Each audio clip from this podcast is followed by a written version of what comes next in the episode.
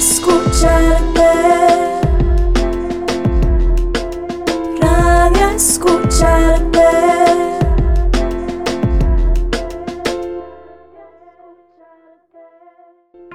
Bueno, bienvenidas y bienvenidos a este tercer episodio de Radio Escucharte. En los episodios anteriores tuvimos de invitado, invitada a Carlos Umaña y a Laura Chacón, quienes son respectivamente el director ejecutivo de la Fundación Fundamentes y la fundadora de la fundación. Pero en este episodio tenemos a dos invitadas y un invitado muy importante para la Fundación Fundamentes, que son quienes ponen en práctica el modelo Escucharte y se encargan de gestar en cada uno de los distintos proyectos las cosas que se hacen, los talleres, etcétera, entre otras cosas. Entonces tenemos a Silvia Romero, la coordinadora general del programa de las casas Escucharte en Paz, a Natalie Ugalde, la coordinadora general de las Casas Escucharte Juveniles, y a Giovanni Novoa, el coordinador de las Casas Escucharte del Caribe. ¿Cómo están? Hola Roberto, muy bien, muchas gracias por la invitación y muy contenta de poder participar en este tercer episodio del Radio Escucharte. Hola, eh, muchísimas gracias, sí, por, por el espacio. Hola, hola, muy contento de poder contar un poco lo, lo que hacemos en las casas de escuchar de la Fundación Fundamento. Claro, bienvenidas y bienvenidos con, con Natalie y con Silvia. He tenido el gusto de trabajar, con Giovanni nunca he podido trabajar, pero bueno, aquí hemos estado en contacto para coordinar este, esta grabación del episodio, que otra vez estamos de manera remota por esto de la pandemia y eso esperamos que en sus casas, quienes nos están escuchando, pues se cuiden, tomen las medidas. Eh, les mandamos un fuerzón. Bueno, ya conocimos más o menos cómo era la historia de el programa y el modelo y cómo surge y cómo surgen las ocho casas, digo las 11 casas, perdón, que tiene eh, la Fundación Fundamentes. Pero hoy lo que quería más bien era que se imaginaran a las personas que nos escuchan cómo es un día en la casa escuchar y cómo funciona el modelo. O sea, entonces eh, creo que no hay mejores personas para hablar de esto que las coordinadoras y coordinador de cada uno de los distintos proyectos. Entonces vamos a empezar hablando de cómo sería un día en las casas escucharte en paz. Entonces, Silvia, contanos, ¿cómo es un día en, esas cuatro casas escucharte que hay en paz? La Casa Metrópoli, la Casa San Exupéry, la Casa Camille Clotel y la Casa Carmelina.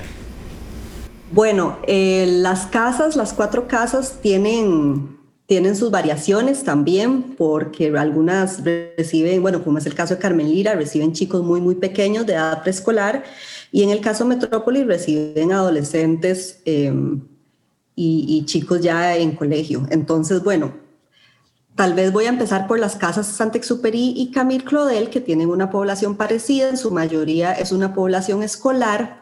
Entonces, en las mañanas eh, de cada día llegan los chicos y las chicas em, que les correspondiera ese día. Cada chico o chica tienen un día asignado que es el que asisten a la casa. Entonces, bueno, ellos llegan en la mañana, hay un pequeño espacio como de, para ordenarnos, para asignar los talleres. Se dividen en los talleres, participan de cada uno de, cada uno de esos espacios. En el medio hacemos una, un recreo con con merienda y posterior a eso pasamos al segundo taller y ya luego eh, si finaliza el día. En el caso de Carmen Lira, que son chicos muy, muy pequeñitos, ellos llegan, eh, siempre alguien nos tiene que acompañar, siempre dependen de una mamá, un papá, una abuelita, etcétera, para que los lleve a, a la casa. Entonces, bueno, ellos llegan y, y ahí sí, sí, sí es un poco la misma dinámica eh, bueno, ahorita con la pandemia la dinámica cambió un poquitito, eh, puesto que ocupamos un espacio para hacer lavado de manos, toma de temperatura, garantizar las distancias, todo esto, pero el, el, modelo se mantiene. Y en Metrópoli, Metrópoli tiene una particularidad, que es que eh, llegan chicos más grandes y en Metrópoli también tenemos días asignados para cada uno de los chicos, pero existe la tendencia de que algunos que aunque no les toque ese día, se llegan a asomar a ver si, si se les puede recibir. Entonces es muy vacilón porque la oficina mía tiene ventanas que dan a, la, cancha, entonces ahí llegan y se ponen los chiquillos como con la cabeza a la frente contra la ventana para que los veamos, para ver si, si, si ese día por algún motivo hay espacio. Y por lo general somos bastante flexibles, si no vemos que está muy lleno y si los profesores tienen algún tienen algún espacio, se les, se les deja entrar, porque la verdad es que es importante también que a veces, que no solo sea el día asignado, sino que de repente si algún día un chico o una chica realmente necesita del espacio, porque ese día ocurrió X cosa, eh, a nosotros nos parece importante darles ese espacio, ¿verdad? Sea como sea. Y aunque no les corresponda tal vez ir ese día, si, si algo necesitan y quieren hablar con, conmigo o con algún profe, también tratamos de, de darles ese espacio. Y bueno, en, en, en, Metrópoli también es diferente que hay una plaza justo afuera de, del, del, comunal. Entonces, bueno, ahorita tristemente no, no se da mucho, pero sí hubo una época muy, muy vacilona donde en todos los recreos era mejenga. Entonces los chiquillos se emocionaban un montón para salir a la mejenga y, y, tuvimos un grupo en especial, me acuerdo que ya, ya están grandes, ya, ya creo que ya se graduaron del colegio, pero en ese momento estaban en sexto grado y la mejenga siempre era el punto como de, discordia del día, entonces se enojaban, siempre volvían bravísimos por algo que había pasado en la mejenga, entonces había que hacer todo un, todo un trabajo ahí de intervención y en realidad se utilizó mucho el partido de los recreos para, pues para que para trabajar ciertas cosas con los chicos y las chicas también, porque a las chicas también les fascina el fútbol y se apuntan un montón. Ya cuando empiezan las lluvias y así no se puede hacer ese tipo de mejengas y ahorita tristemente por la pandemia estamos también un poco en pausa con esas actividades, pero bueno, eso era un día normal en Metrópoli, volvían, después volvían todos sudados y aquello era terrible, pero hacíamos el segundo bloque y ya se, se iban para la casa. Y y bueno, yo creo que eso sería más o menos un día en, en las casas. Bueno, también eh, cuando, recibimos, cuando recibimos grupos grandes, siempre hay que estar ahí como viendo, a ver, ¿verdad? Resolviendo algún problemilla que se que surja por ahí. Por lo general hay chicos que molestan a otros chicos y tratamos de que eso por favor no sea dentro de la casa, que la casa sea un espacio seguro para ellos, no permitimos de que vienen a veces de ser maltratados en las casas, que en las escuelas también no se les da un buen trato a veces, procuramos realmente que eso ahí no se dé, entonces hay que estar como siempre sobre la jugada y, y bueno, los profes y las profes, los funcionarios de, de, de la fundación y los, y los profes de, de educativa también siempre siempre están como bien atentos a ver si algún chico, alguna chica necesita eh, algún apoyo especial ese día, como algún, algún emergente que surja para trabajarlo entonces en, en la atención clínica. Y, y, yo creo que eso sería más o menos Qué, qué, importante también pensar como lo que hay alrededor de cada una de las casas. Pienso porque no es solo como, pues sí, está la pelona, pero al usar el espacio ya como que la comunidad se da cuenta que nosotras estamos ahí. Y creo que estas, estas mejengas que pasaban entre los chicos y las chicas, pues como algunos y algunos usuarios tuvieron que verse como, no sé, tal vez como llegar porque vieron la mejenga, porque qué está pasando ahí, porque qué pasa en el comunal. Te iba a preguntar, eh, bueno, vos sos la coordinadora del proyecto de las casas de Escucharte en Paz, pero también sos la coordinadora de la Casa Metrópolis. Entonces, no sé si tenés como algún día de todos los que llevas coordinando la Casa Metrópolis, que digas como, este día fue el día, así como hay un recuerdo que vos decís fue súper lindo, o me llama mucho, siempre me acuerdo de este día, qué tal, tal cosa. No sé si te acordás o tenés alguno en.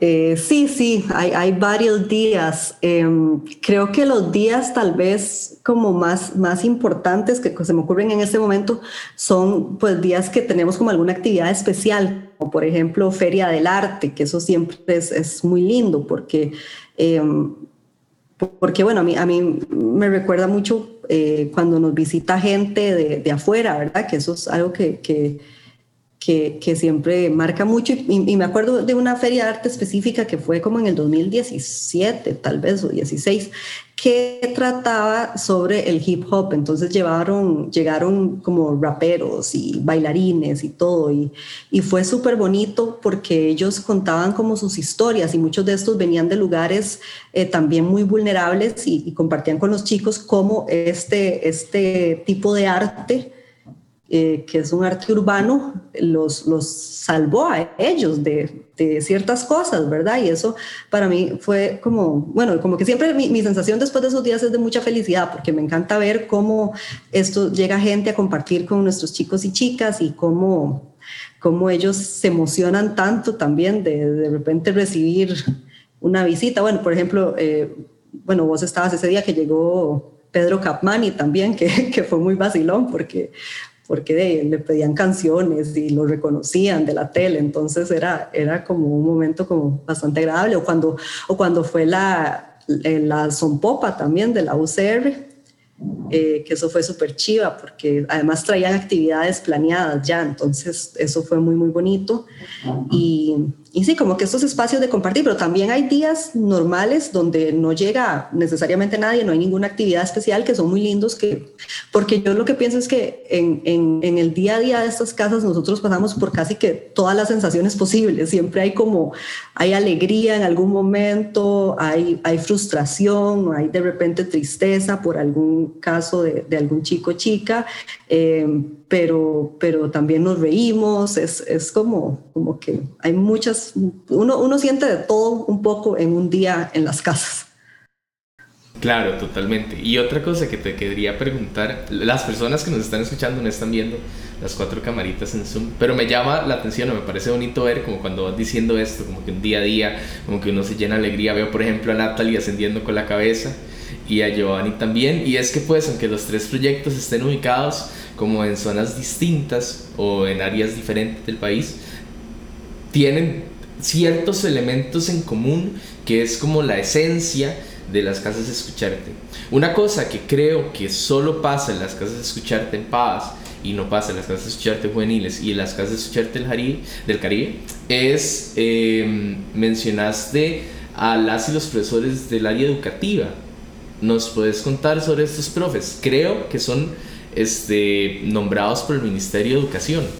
Claro, sí. Eh, al, ser Pavas el primer programa que se creó eh, en el 2006, creo, eh, bueno, Laura, quien escucharon en el episodio pasado, ella tocó las puertas del Ministerio de Educación Pública y en ese momento el ministro era don Leonardo Garnier y ella solicitó eh, como un espacio con él para conversar sobre este proyecto y la importancia de contar con alguna persona eh, eh, docente para apoyar este proyecto en el área educativa.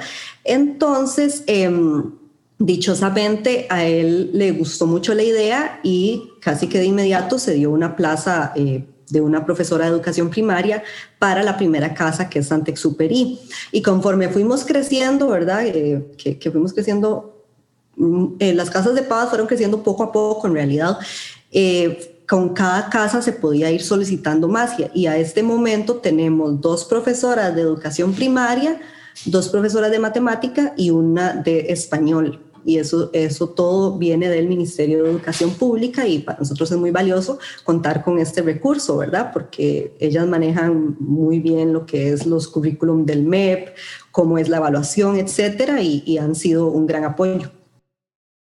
Claro, recordemos que la población que está en las casas de Escucharte en Paz son chicas y chicos escolarizados y por lo tanto la labor que hacemos ahí tiene como cierta eh, acompañamiento a lo que pasa, por ejemplo, en el ministerio, a lo que pasa en las clases, a lo que pasan en eh, los exámenes, etcétera, que también es acompañado por el eje creativo y el eje clínico de la casa, con los talleres de arte, con un espacio de atención clínica que facilita pues la psicóloga de la casa que esté en el momento y en el caso de la casa Metrópolis. Eh, Silvia, bueno, Silvia, muchas gracias por contarnos sobre un día en las casas, escucharte en paz. Vamos a hacer una ruta y nos vamos a montar en un bus y vamos a llegar hacia las casas, escucharte del Caribe, porque ahora que estamos en virtualidad, como que, bueno, nosotros también estamos facilitando talleres virtuales con las y los chicos, entonces cuando hay dos profesores facilitando taller, eh, decimos que vamos a dar el pase. Entonces le vamos a dar el pase a Giovanni para que nos cuente un poco sobre cómo sería un día en las casas escucharte del Caribe.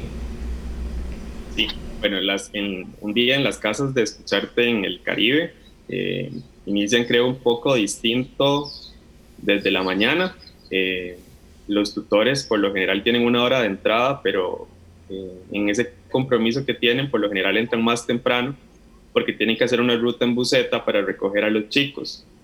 Porque las casas, a pesar de que están ubicadas, por ejemplo, en Puerto Viejo, no necesariamente atienden chicos que viven, digamos, en un radio cercano a la casita, sino que atienden chicos que viven a 20, 30 kilómetros de esa casita y entonces hacen un recorrido en bucetas todas las mañanas para recoger a los chicos.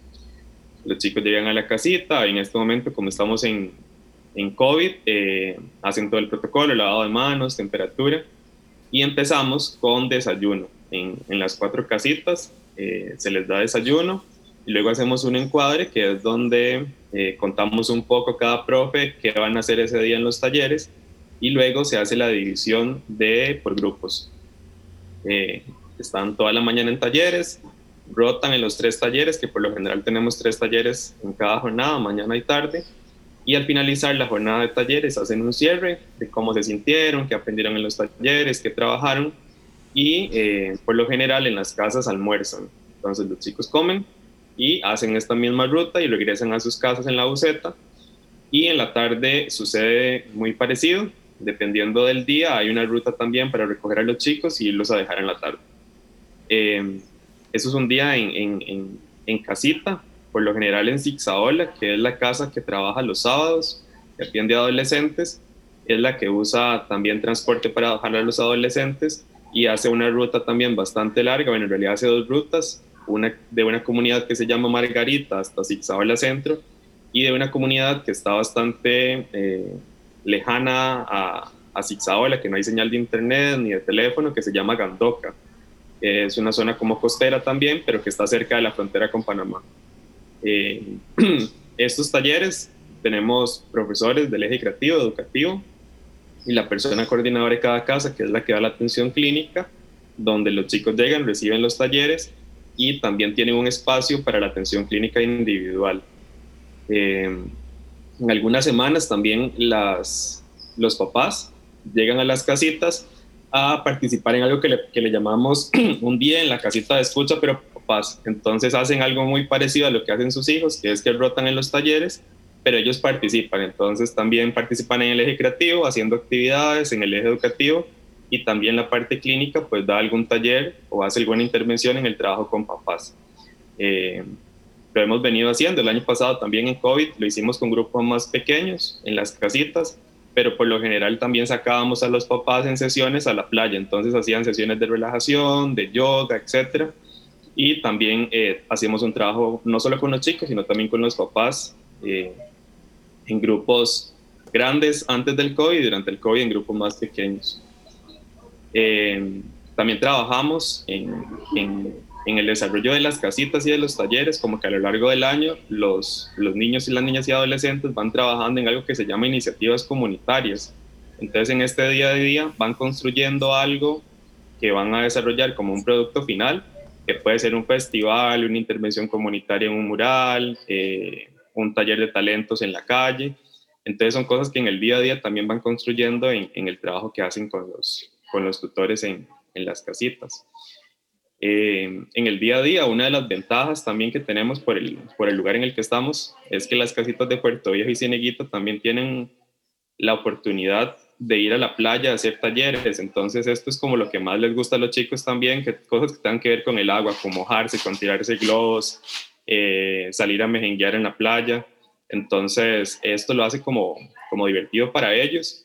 Y también cuando llevamos chicos de Chiroles, por ejemplo, a Puerto Viejo, a un taller que tenemos que es eh, en una alianza comunitaria que tenemos de buceo, los chicos tienen una experiencia muy, muy enriquecedora porque hay chicos que aunque sean del Caribe, no necesariamente conocen la playa, entonces esto es como muy nuevo para ellos también, muy divertido y, nuevo y diferente, entonces eh, ha sido como muy, muy bonito, muy enriquecedor estas experiencias que también hemos tenido con chicos, por ejemplo, de Chiroles y de Zixaola, que no, no conocían eh, el mar o habían pasado en el bus, pero nunca han tenido la oportunidad de bajar sin meter los pies. Gracias, Giovanni. Eh, de ahí, no sé, escucho como, como muchas cosas como que me llaman la atención incluso, porque pues como les contaba, eh, he estado en el espacio de las casas de Sucharte en Paz y las casas de Sucharte juveniles, pero las casas de Sucharte del Caribe nunca he tenido la oportunidad de ir a conocer o, o ¿verdad? Y me llamó la atención esto de el espacio, un día en la casita con los papás y las mamás de los chicos. ¿Nos puedes contar un poco como cómo es la reacción de los papás o de las mamás cuando están en el espacio, en el taller? Sí, eh, bueno, es un espacio muy bonito porque lo empezamos a hacer porque nos dimos cuenta que los papás no se daban cuenta de qué estaban haciendo los, los hijos en la, en la casita. Nosotros tenemos grupo de WhatsApp en cada casa con papás de los niños y niñas, entonces ahí les pasamos como fotos de lo que están haciendo, ellos preguntan como qué día les toca, entonces hay como una interacción entre la casita y los papás de los chicos. Pero nos dimos cuenta como que no era suficiente para que, para que ellos se dieran cuenta cómo era la experiencia. Eh, entonces decidimos construir esta estrategia de trabajar con ellos más allá de una escuela, digamos, de papás, mamás o personas cuidadoras, eh, más taller, sino que decidimos como que vivieran la experiencia de del qué se hace buena casita de escucha. Entonces hacemos como todo, el mismo encuadre, eh, el tema de los talleres, el cierre. Los papás eh, han tenido una apertura eh, interesante, se ríen bastante, comparten bastante entre ellos y más bien piden el espacio de cuándo les va a tocar volver a, la experiencia de la casita. Hemos hecho talleres de, cocina con ellos, creo que ha sido uno de los, los que más les ha gustado, por ejemplo en la que recuerdo los papás cocinaban, eh, digamos, con el tutor, eh, iban haciendo el taller de cocinoterapia, entonces era una experiencia también de compartir mientras cocinaban en su experiencia de ser papás o ser mamá. Entonces como que entre ellos mismos se, se compartían experiencias de, de, crianza y el tutor que estaba guiando el taller pues hacía las intervenciones necesarias eh, al momento de, esto de cocinar. Eh, hemos también tenido como invitados eh, que son personas que no son de la casita necesariamente y que también llegan a compartir con ellos. Entonces, llegan a cantar o una parte como más de, de, arte. Y esto ha permitido también que los papás se interesen más y se comprometan en enviar a los chicos semana a semana. Eh, que tiene que haber un compromiso también de los papás, por ejemplo, en todos los días alistar al chico y, salir a la calle para que se monte en la buceta. Entonces, eso permitió también que los chicos eh, Ah, están enganchados, pero si el papá o la mamá no engancha también con la casita, es, eh, lo hace más complicado. Y esto nos ha ayudado que el papá se interese más, se involucre más y esté más en contacto con casita. Eh, y esto ha sido como una experiencia muy, muy bonita con, con el trabajo con papás. Claro, suena súper lindo porque es, se me vienen muchísimas cosas a la cabeza. Creo que eh, Laura Chacón hablaba como hace uno o dos episodios bueno, una de nuestras casas, la casa de Sucharte en Paz, se llama San Exuperi, porque hay como cierta influencia, ¿no? Del trabajo de San Exuperi, el Principito y todo esto. Y es un poco como la espera, ¿no? Como esto de la buceta me deja pensando en las y los usuarios de las casas de Sucharte Cari esperando, ¿no? Que lleguen para ir a este espacio, ¿verdad? Este espacio donde los escuchamos.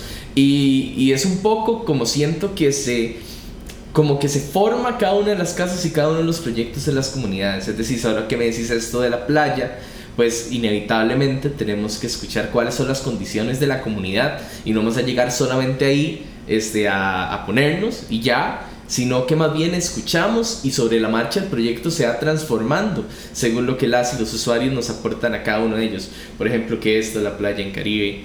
Eh, y ahora se me olvidó mencionar, bueno, esto, las ferias del arte en los tres, creo que los tres proyectos. Sí, en, en, Casas Escucharte Caribe también y Ferias del Arte. Tenemos festivales, pero no creo en la misma estructura de festival. Claro, bueno, esta feria Festival del Arte es como un espacio usualmente al final del año en el cual las y los chicos pueden mostrar todas las creaciones que han hecho en el transcurso de eh, cada uno de los proyectos. Es decir, digamos que en el taller de cómputo las y los usuarios están diseñando un videojuego. Entonces en la Feria del Arte puede ser un espacio para que hagan la prueba de ese videojuego. O digamos que en el taller de telas eh, han estado preparando una coreografía para que se pueda presentar en, en la Feria del Arte. Claro que pues no solo es un espacio de expresión artística, sino también para que las otras personas de la comunidad puedan ver todo lo que pasa en las casitas y todo lo que hace en las casas y todo lo que hacemos en, en este espacio. Giovanni, te quería preguntar, igual que, que, a Silvia, si te acordás de algún día, algún momento que os digas este, así, fue como el día que más recuerdo con cariño de todo el tiempo coordinando las casas Escucharte en Caribe? Sí, yo creo que un día que no se me va a olvidar fue el, el primer día de, del, del, inicio del programa en el 2017. Yo estaba coordinando la casa de Puerto Viejo, entonces fue el primer día en el que conocí a los chicos, en el que empezábamos en esta aventura de las casas Escucharte del Caribe. Eh, entonces lo recuerdo con mucho cariño eh, porque fue un día de locura, fue un día donde los chiquillos saltaban, brincaban, se agarraban, se peleaban entre ellos tenía uno montado en la espalda, otro jalándome el pelo. Entonces lo recuerdo como, como caótico, pero con mucha, con mucha alegría, nostalgia. Eh, el recordar de cómo fuimos empezando en el programa y cómo esos chicos con los que empezamos, digamos, han ido avanzando en sus propios procesos y, y que hoy ya, ya, están casi que saliendo de, de, la escuela algunos y otros aún se mantienen en el programa. Entonces también como que ellos cuando los veo, que llego a Puerto Viejo, eh, como que recuerdan también esos inicios de la casita con mucha alegría. Eh, entonces ese día creo que nunca se me va a olvidar porque fue un día en el que yo estaba nervioso, ansioso de, de empezar el programa, de empezar el trabajo y que, y que las cosas salieron de control, pero que es parte también del, del proceso de, de, avanzar, ¿verdad? De que no siempre podemos eh, tener controlado todo y la experiencia nueva de, empezar el programa en, en, el Caribe y en esa ocasión en, en Puerto Viejo. Claro, Giovanni, muchas, muchas gracias por compartirnos esto. Y sí, creo que hay, hay una cosa como súper rica de las casas, que es como que las y los chicos pueden ser ellos mismos, y a veces ser ellos mismos es esta pataleta o este berrinche que podríamos llamar. Estoy diciendo comillas otra vez a la gente que nos escucha y no pueden ver mis comillas, pero diciendo comillas. Eh, y que de repente las casas pues puede salir y después se transforma a otra cosa, como este chico que cuando entra se pelea mucho, pero ahora ya no. O este chico que cuando entró le costaba mucho ciertas cosas, pero ahora es totalmente distinto. Y sin duda es pues, de lo más lindo de nuestro trabajo, como ver como... No, no sé si ese cambio como específicamente, pero tal vez como el proceso, ¿no? Que ha llegado cada uno y cada uno de los chicos en el espacio. Eh, vamos a montarnos otra vez en el bus y ahora nos vamos a volver para San José específicamente en tres lugares. Vamos a pasar a hablar de la comunidad Tillo, vamos a pasar a hablar de la comunidad de Paz también, pero específicamente en Villa Esperanza y de la comunidad de la Juelita, porque vamos a darle el pase a la coordinadora Natalia Ugalde y además coordinadora de la Casa Escucharte Juvenil Joaquín Gutiérrez para que nos cuente cómo sería un día en las casas Escucharte Juveniles. Gracias, Roberto. Sí, tal vez antes de pensar en un día en las casas eh, juveniles, es importante situar que a diferencia de las casas de escucharte en Pavas y del Caribe, nosotros trabajamos con una población de 13 a los 23 años. Es decir, que no estamos trabajando eh, con infancias y que estos chicos y chicas que asisten a nuestras casas están fuera del sistema educativo o del sistema laboral. Entonces nos pasa que tenemos algunos que han desertado por ejemplo, en séptimo, pero hay otros quienes ya terminaron el colegio y es eh, al tener su bachillerato que la posibilidad de encontrar un trabajo se ha dificultado y la, casa perdón, se convierte en ese, espacio seguro. También tener una, una población de estas edades implica que ya hay algunas, algunos que son mamás, que son papás y eh, hay que pensar también qué pasa con... Eh, los hijos, las hijas de, estos usuarios cuando llegan a nuestras casas. Si pensamos en un día en, las casas juveniles, eh, igual que, con las otras casas, pues llegan, ¿no? Tienen el espacio, pero están sucediendo eh, siempre, si nos imaginamos la casa, están sucediendo espacios muy diferentes al mismo tiempo. Por un lado tenemos el, el espacio educativo, entonces muchas veces están en cómputo, están en inglés, están en el taller de empleabilidad, que también es, es, una particularidad que tiene nuestro programa para reconocer, por ejemplo, cuáles son sus derechos laborales, eh, a qué edad pueden empezar a trabajar, qué implica eh, tener también acceso a un trabajo, al salario. Y hay otros espacios, por ejemplo, los espacios de, de creación, y estamos escuchando en otra aula un taller de rap, que se está eh, gestando al mismo, al mismo tiempo o están en el taller de fútbol y eh, hay, ¿verdad?, un, un, gran partido en la cancha, en el caso de, de la casa de Atillo, ¿no? que tiene como un planché, la casa de la abuelita, que tiene una, un estadio, y también, por ejemplo, el taller de foto. Entonces vemos donde los chicos con los mismos materiales de las casas están montando sus escenografías para poder tener eh, estas, estas fotografías. Y también el espacio clínico. Entonces, quienes asisten eh, a la casa ese día tienen un espacio en, el eje clínico, un espacio en el eje creativo o a veces están en el eje creativo y en el eje educativo al mismo tiempo. También los espacios de merienda han sido fundamentales para los chicos de estas edades. Para muchos es el único espacio que tienen eh, de salir de la casa porque no van a la escuela o no van al cole. Entonces, este espacio es para poder conocer personas de su edad. Muchos llevan amigos también. Eh, nos damos cuenta como que empiezan eh, a llegar algún chico, alguna chica y empieza a llamar a algunos de sus amistades que están en esta misma situación y luego se van incorporando también a cada una de, de las casas. Eh, pensar también como que es muy importante que en las casas juveniles realmente los chicos y las chicas gestan como el espacio y han salido muchas propuestas. Por ejemplo, está el proyecto Voces, que es eh, un espacio que nace también de la inquietud de que los chicos y las chicas decían, bueno, también nosotros queremos poner nuestra palabra, queremos poner eh, nuestros proyectos, nuestra arte, las fotos que acá tomamos, poder exponerlas en un, en un espacio.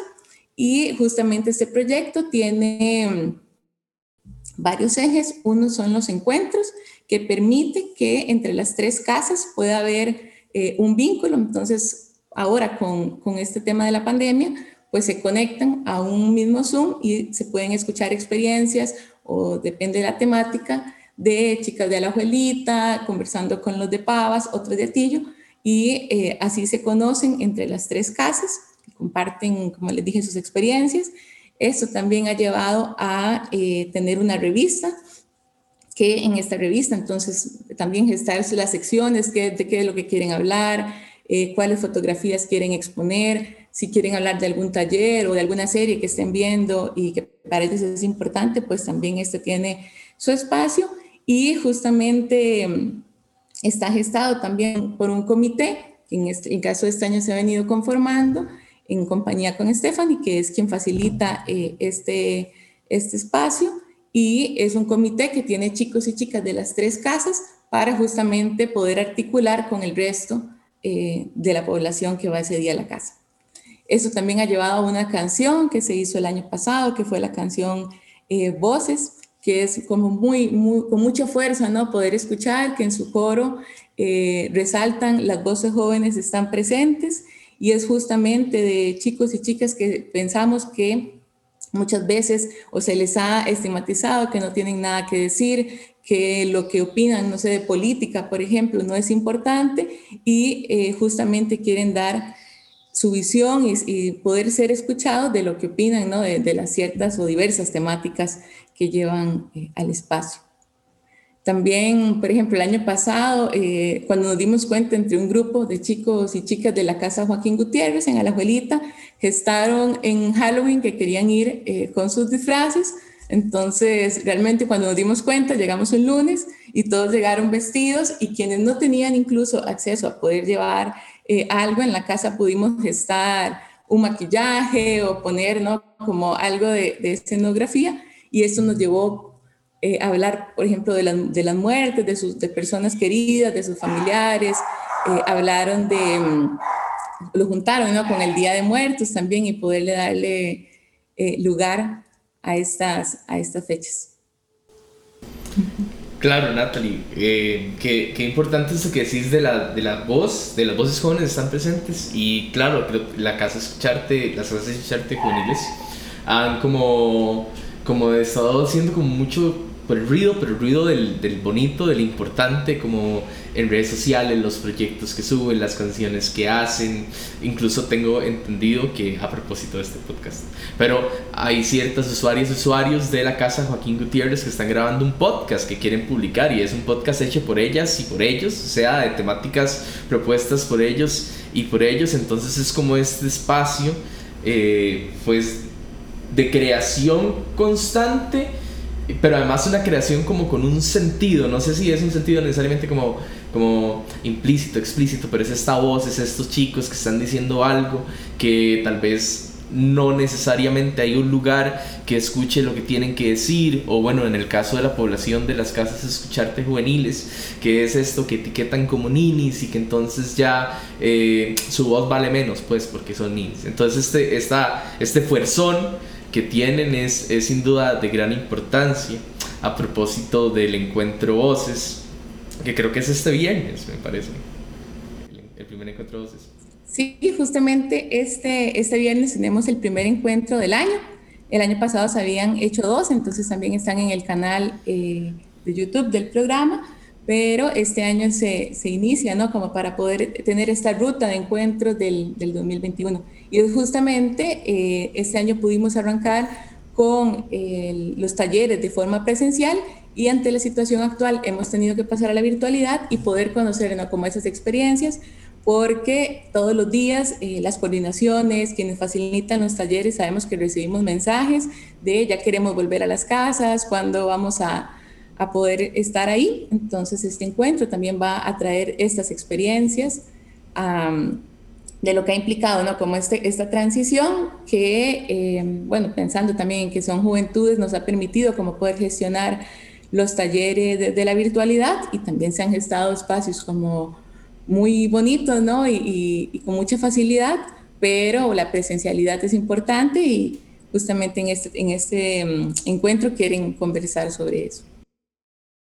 Claro, claro, qué importante. Y a propósito de eso que decís de los, eh, los episodios, ¿no? de los encuentros voces que se encuentran subidos en la plataforma de YouTube, le recuerdo a las personas que nos escuchan que tenemos un Instagram de Fundamentes donde pueden ver todas las cosas que hacemos y ahora sí, no solamente pues escuchar el día a día en cada uno de los proyectos, en cada una de las casas de escucharte, sino que también ver qué es lo que pasa en estas casas y ahí de repente se pueden encontrar con estas canciones, con estos, bueno, cuando había cuando no había pandemia, con estas mejengas en la plaza, con estos espacios, ver cómo es cada una de las casitas.